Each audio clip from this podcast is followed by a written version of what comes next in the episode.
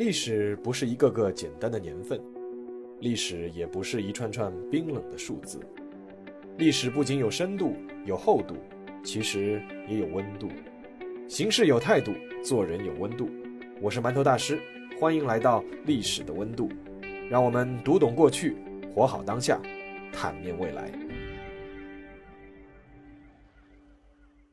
各位听众朋友们，大家好，欢迎来到馒头说历史的温度。从这一期开始啊，我们将暂时结束《动漫人生》这个专辑，新开一个专辑，叫《半岛风云》。这个半岛，不是指阿拉伯半岛，而是指的是我们的邻居，位于东亚的朝鲜半岛。大家都知道啊，东亚三强有着上千年的恩怨情仇啊。我们以前讲日本讲的比较多，就在最近呢，朝鲜半岛无论南北都有一些新的情况发生，我们不妨也可以关注一下我们东北亚的近邻。那今天第一期呢，从古代开始讲起，讲的是公元一五九八年的一场涉及三个国家的一场大战。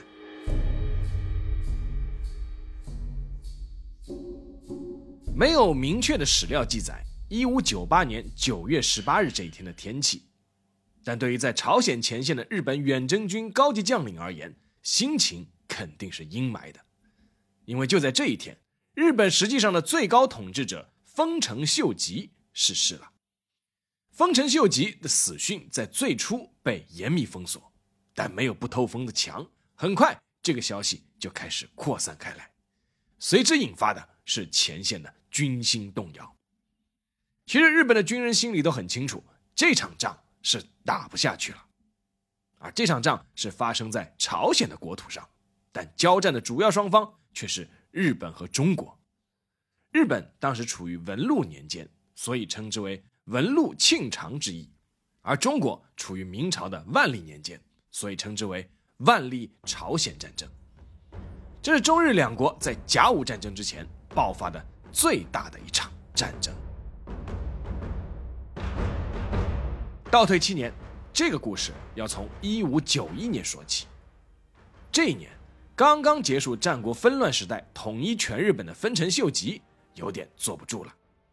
一方面，由于土地的分配不可能做到人人满意，原先各地的大名都有不同程度的怨言。丰臣秀吉不希望看到一个火药桶从内部爆炸，而是需要找到一个外部的宣泄口。另一方面，从一个低级武士一跃成为全日本的最高统治者，丰臣秀吉经历了一个华丽的蜕变，可以说是谱写了一段日本战国的传奇。而这一年，他才五十四岁。他觉得他的征途不能止于日本列岛，而是星辰大海。于是，这一年的四月，丰臣秀吉派人给朝鲜的国王宣祖李炎送去了一封信。这封信简单翻译过来就是这样的意思：我丰臣秀吉已经统一了全日本，下一个目标是要征服中国的明朝，但是打中国要经过你们国家，所以问你们借条道。以当时很多人的眼光来看，丰臣秀吉的这个口气可能超出了他们的想象。什么敢打明朝？宣祖李严立刻召集群臣商议，得出的结论是：你们敢不敢打明朝？会不会打明朝？我们不管。但是你们问我们借道，是想打我们，这个肯定是真的。所以朝鲜给日本的答复是两个字：不借。丰臣秀吉到底想不想打朝鲜？当然想。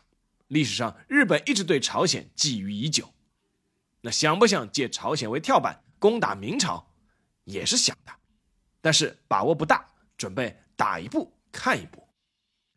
其实中国当时还不是丰臣秀吉的最终目标，他的最终目标是打下中国后再征服印度，这应该是日本历史上第一次出现这么狂妄的战争设想。但当时的日本为什么敢那么想呢？因为日本当时的军事实力确实很强，当时日本全国拥有四十万人左右的军队，这个数字放到当时的欧洲已经让人瞠目结舌了。其中装备火器的部队高达六万人，同时日本还有相当一部分的重装甲骑兵以及一千艘作战舰船。以日本当时的军事实力，不仅在亚洲，放到全世界也是不容小觑的。所以在得到朝鲜意料之中的拒绝答复之后。丰臣秀吉立刻就开始调兵遣将。到了一五九二年的三月，丰臣秀吉总共调集了四十万水陆大军，以当时日本的国力来看，确实是倾国一战了。一五九二年四月十四日，日本的先头部队在朝鲜的釜山登陆，开始攻击朝鲜。一场涉及中日朝三个国家的大战由此拉开帷幕。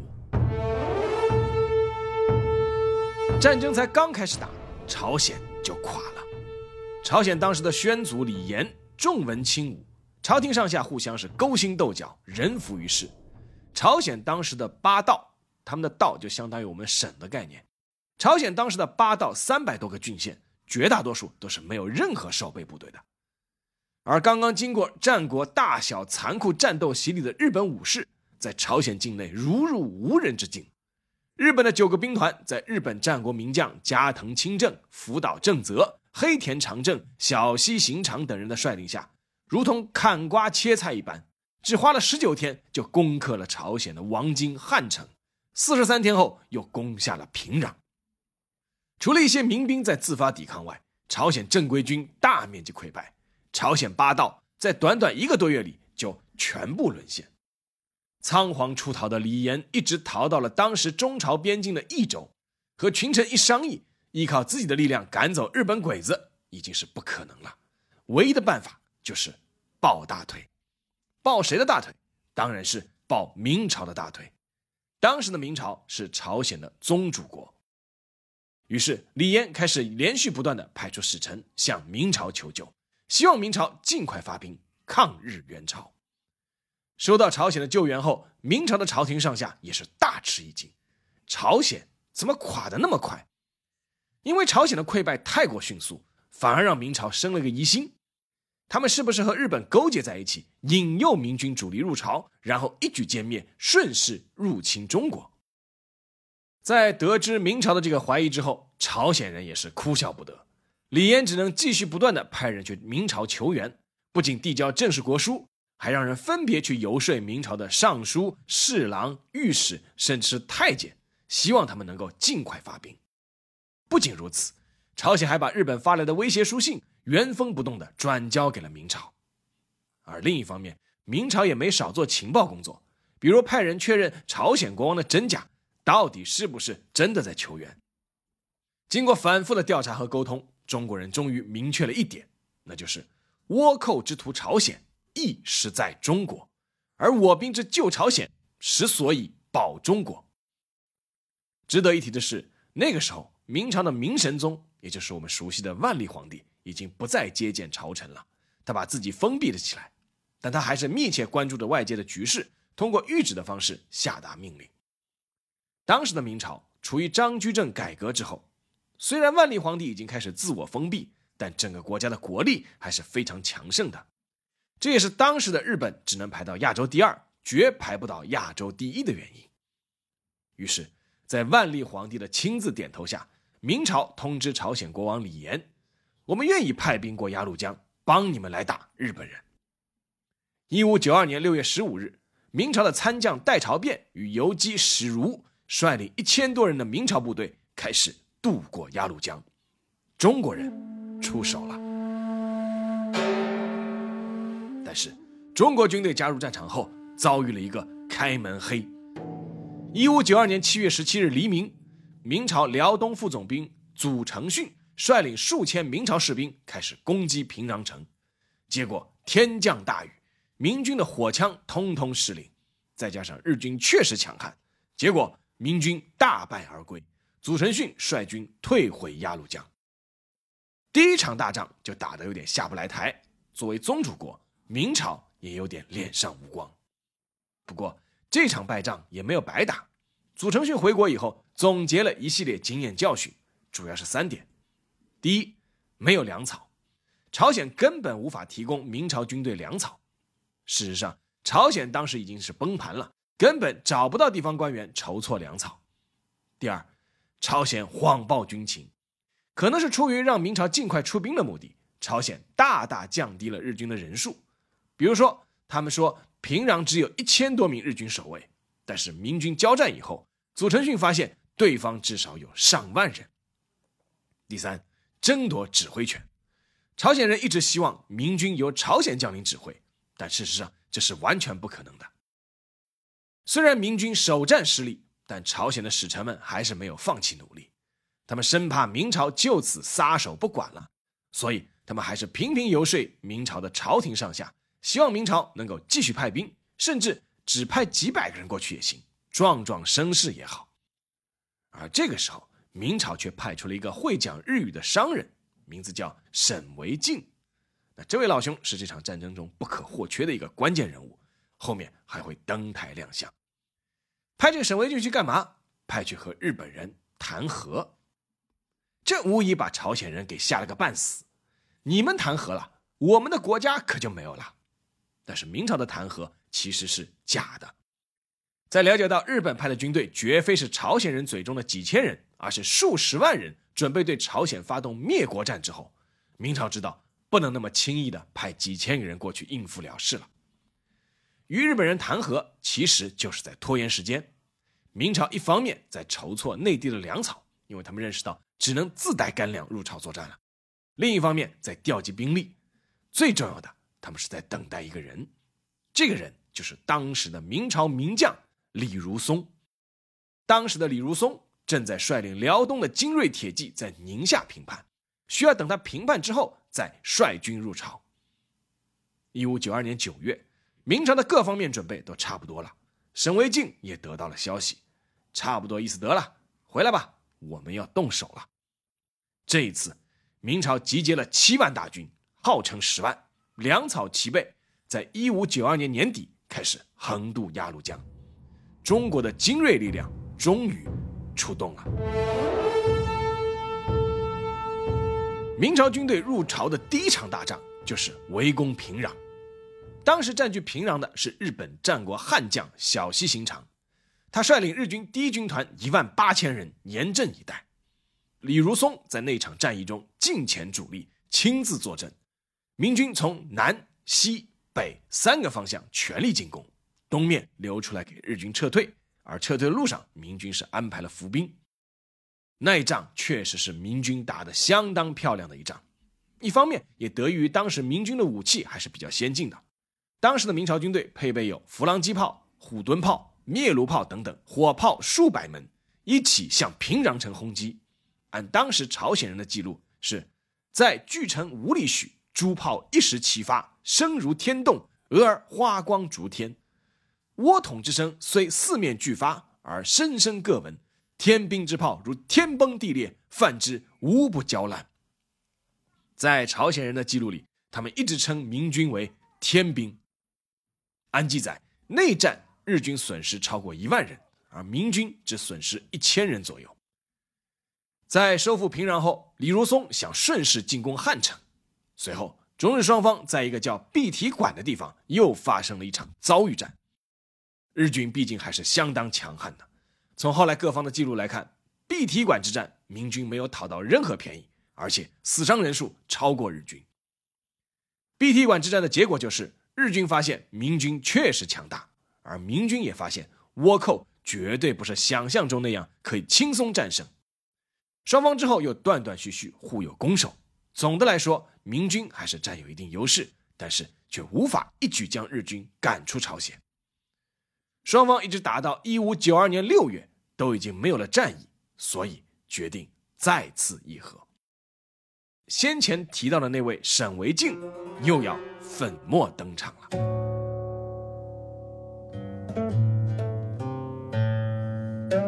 一五九三年五月八日，丰臣秀吉会见了到达日本的明朝使团，双方开始议和。代表明朝的就是那个精通日语的沈维敬。丰臣秀吉提出了七个停战条件，通过小西行长转达给了沈维敬：第一，要迎娶大明公主为日本天皇后；第二，发展贸易；第三，明日两国武官永世盟好；第四，朝鲜的京城以及四道归还给朝鲜，另外四道要割让给日本；第五，朝鲜送一个王子到日本作为人质；第六，交还所俘虏的朝鲜二王以及其他的朝鲜官吏。第七，朝鲜大臣发誓永远不背叛日本。明眼人一看就知道，丰臣秀吉的这七条是在痴心妄想。但是明眼人虽多，懂日语的却只有沈维敬一个。沈维敬当时做出了一个相当牛叉的决定，他一口答应了丰臣秀吉的这七条要求，然后对同行的明朝官员说：“丰臣秀吉决定向明朝俯首称臣，并且请求封贡。”而另一头呢，小西行长也向丰臣秀吉汇报说，明朝已经同意了这七点要求，只需要日本派使臣一起去北京请万历皇帝批准。于是，一五九四年十月。日本的议和使团又和沈惟敬他们来到了北京。日本的代表叫小西如安，他是小西行长的属下。他来之前已经和沈惟敬对好了口供。到了日本之后，明朝的兵部尚书石兴提出了中国真正期待的三点要求：第一，日军在受封后迅速撤离朝鲜和对马海峡；第二，明朝只册封日本，而日本不准求贡；第三。日本与朝鲜必须修好，不得侵犯。和当时沈惟敬在日本一样，小西如安也假装一口答应。然后沈惟敬献上了日本的降表，而这份降表是他自己伪造的。明朝从皇帝到大臣都非常的满意，万历皇帝立刻册封丰臣秀吉为日本国王，然后再派沈惟敬把册封书带去日本。一五九五年一月。沈惟敬带着万历皇帝的册封书来到了日本，这本册封书如今就保存在大阪的博物馆，通篇是上级对下级、皇帝对藩王的口气。丰臣秀吉看到这封册封书，当场就掀了桌子。他说：“我本来就是日本的王，还需要你来封？”原话是：“吾掌握日本，欲王则王，何待冉鲁之封哉？”据说当时啊，他就想将明朝的使者全部处斩，结果被人劝阻。但当时丰臣秀吉并没有发作，据说还身穿明朝的官服，在大阪城接待了明朝的使者。不过，整个议和的目标其实是完全失败了。丰臣秀吉已经在酝酿再次攻打朝鲜，而沈惟敬一看纸包不住火，于是，在回国途中就留在了朝鲜，不肯走了，还伪造了一封丰臣秀吉的谢恩表。让其他人带回明朝。这一次，这封假的谢恩表被识破了，参与欺骗的兵部尚书石兴等人立刻被革职下狱。但明朝还是不想再进行战争，于是到了一五九六年五月，万历皇帝还是想通过册封丰臣秀吉的方式换来和平。于是，明朝的都督佥事杨方亨和沈惟敬再次领命到了日本。没办法，怎么又是沈惟敬呢？因为只有他会日语。但是丰臣秀吉很快就找了个借口发怒了，说朝鲜的王子为什么不肯来，然后拒不接受册封。脆弱的和平没有维持多久，一五九七年一月，丰臣秀吉再次调动兵马，第二次入侵朝鲜。听闻日本再伐朝鲜，万历皇帝震怒之下，先把那个沈惟敬投入了大牢，然后明朝再度派遣援军进入朝鲜。第二次侵略朝鲜，丰臣秀吉发动了十四万人马，而作为应对，明朝先后入朝的军队又达到了七万。相对于第一次战争，中日第二次在朝鲜战场上的较量更为惨烈。明朝军队取得过稷山大捷，但在第一次蔚山攻城战中也遭遇了很大的损失。总的来说，明朝军队的军队数量少于日本，但是火炮、战术和骑兵都强于日本。而日本的火枪和战斗经验则占有一定优势，在双方僵持不下的情况下，取得突破口的是海战。朝鲜的陆军毫无疑问是相当糟糕的，基本上早就被日军打残了。但是他们的海军还是非常有战斗力的，主要因为他们拥有一代名将李舜臣。其实，在日本第一次入侵朝鲜的战争中，李舜臣的水军就发挥出色，屡败日军，导致后来日本人用了离间计。李舜臣被剥夺指挥权，被捕入狱。失去李舜臣指挥的朝鲜水军在七川两翼战中全军覆没。无奈之下，朝鲜朝廷只能再度启用李舜臣。结果，李舜臣到任的时候，发现他当年苦心经营起来的水师只剩下了几条船。一五九七年十月，退无可退的李舜臣率领十二艘朝鲜战船，在闽梁海峡决战日本的三百三十艘战船。凭借闽凉海峡特殊的地理位置以及李舜臣发明的龟船，朝鲜水师在闽凉海峡大破日本水师，这就是著名的闽凉海战。前两年韩国专门为此拍过一部电影啊，结果这部电影打破了韩国历史上的票房记录。但是呢，也有史学家表示啊，闽凉海战的战果是被韩国人给夸大了。其实啊，这场战争的规模没有那么大，而取得的胜果也没有那么大。当然，这是一家之言，双方对这场战争各有争论啊。我们只是如实表述，如果感兴趣的话，可以自己去查一下。双方就这样一直纠缠到了一五九八年的九月，期间各有胜负，然后就发生了本文开头的那一幕：丰臣秀吉在久攻不下朝鲜，而国内开始怨声四起的时候，驾崩了。丰臣秀吉一死，日本的清朝军队立刻军心大乱。这时候。明朝和朝鲜的联合水军又发动了陆梁海战，截击日本撤退的军队。相对于闽梁海战，陆梁海战是真正的一场大决战。日本被摧毁两百艘以上的战船，伤亡万余人，大败而归。那关于这场陆梁海战，其实是相当精彩。我们会在下一期专门用一期的节目来仔细展开来讲。那这里就一笔带过。在陆梁海战中大败之后。日本在朝鲜再也无力组织起像样的进攻了，最终在1598年全军撤出朝鲜。这场历时七年之久的万历朝鲜战争，最终以中朝获胜而落下帷幕。和后来的抗美援朝战争一样，中国的援军在现在的韩国人叙述中，很多地方已经提起的不多了。但是史料还是记载着朝鲜后来的肃宗皇帝李吞当时说过的一句话，那就是。神宗皇帝与我国有万世不忘之功矣。当人臣板荡之日，苟非神宗皇帝动天下之兵，则我邦其何以再造而得有今日乎？哦，对了，最后需要交代一下：一五九九年，万历皇帝想起了关在大牢里的那个沈惟敬，提审，一刀斩首。好了，下面进入馒头说时间。毫无疑问，万历朝鲜战争对日本人而言是一场大败，因为这场战争刚刚统一日本的丰臣秀吉抑郁而终，而丰臣家也开始发生了分裂。就在万历朝鲜战争结束后的第三年，官员合战爆发，丰臣家的德川家康和石田三成火并，丰臣家权威尽失，开始四分五裂。十五年后，惨烈的大阪战役爆发，德川家全歼丰臣家。丰臣一族从此退出历史舞台。大家如果去大阪旅游的话，可以去大阪的天守阁顶层去看一下这段历史。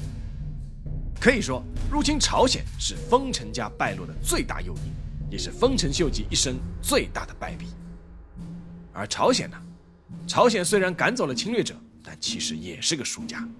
朝鲜首都汉城的户数从战前的八到九万户减到了战末的三到四万户。他们被日本人抓走了不少陶瓷工匠，战后的朝鲜全国人口只有战前的六分之一，从此一蹶不振。那么明朝获胜了吗？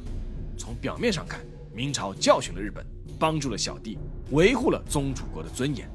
但事实上，七年的朝鲜战争也大大削弱了明朝的国力。明朝的全国财政因为要支持朝鲜战争，国库开始入不敷出。更重要的是。明朝精锐的辽东军经此一役，也是元气大伤，从原来的近十万兵额下降到了一六零零年的四万兵额，下降幅度达到了百分之六十。辽东防守力量的削弱，直接让一些当地的少数民族势力抬头，其中最大的一支就是努尔哈赤的后金。经历了朝鲜战争后，明朝在辽东的军事力量在剿灭努尔哈赤这件事情上，一直是力不从心。从内部又面临各种各样的社会危机，最终战后不到五十年，大明帝国崩溃，崇祯皇帝自缢于眉山。所以说，这可以说是一场没有赢家的战争。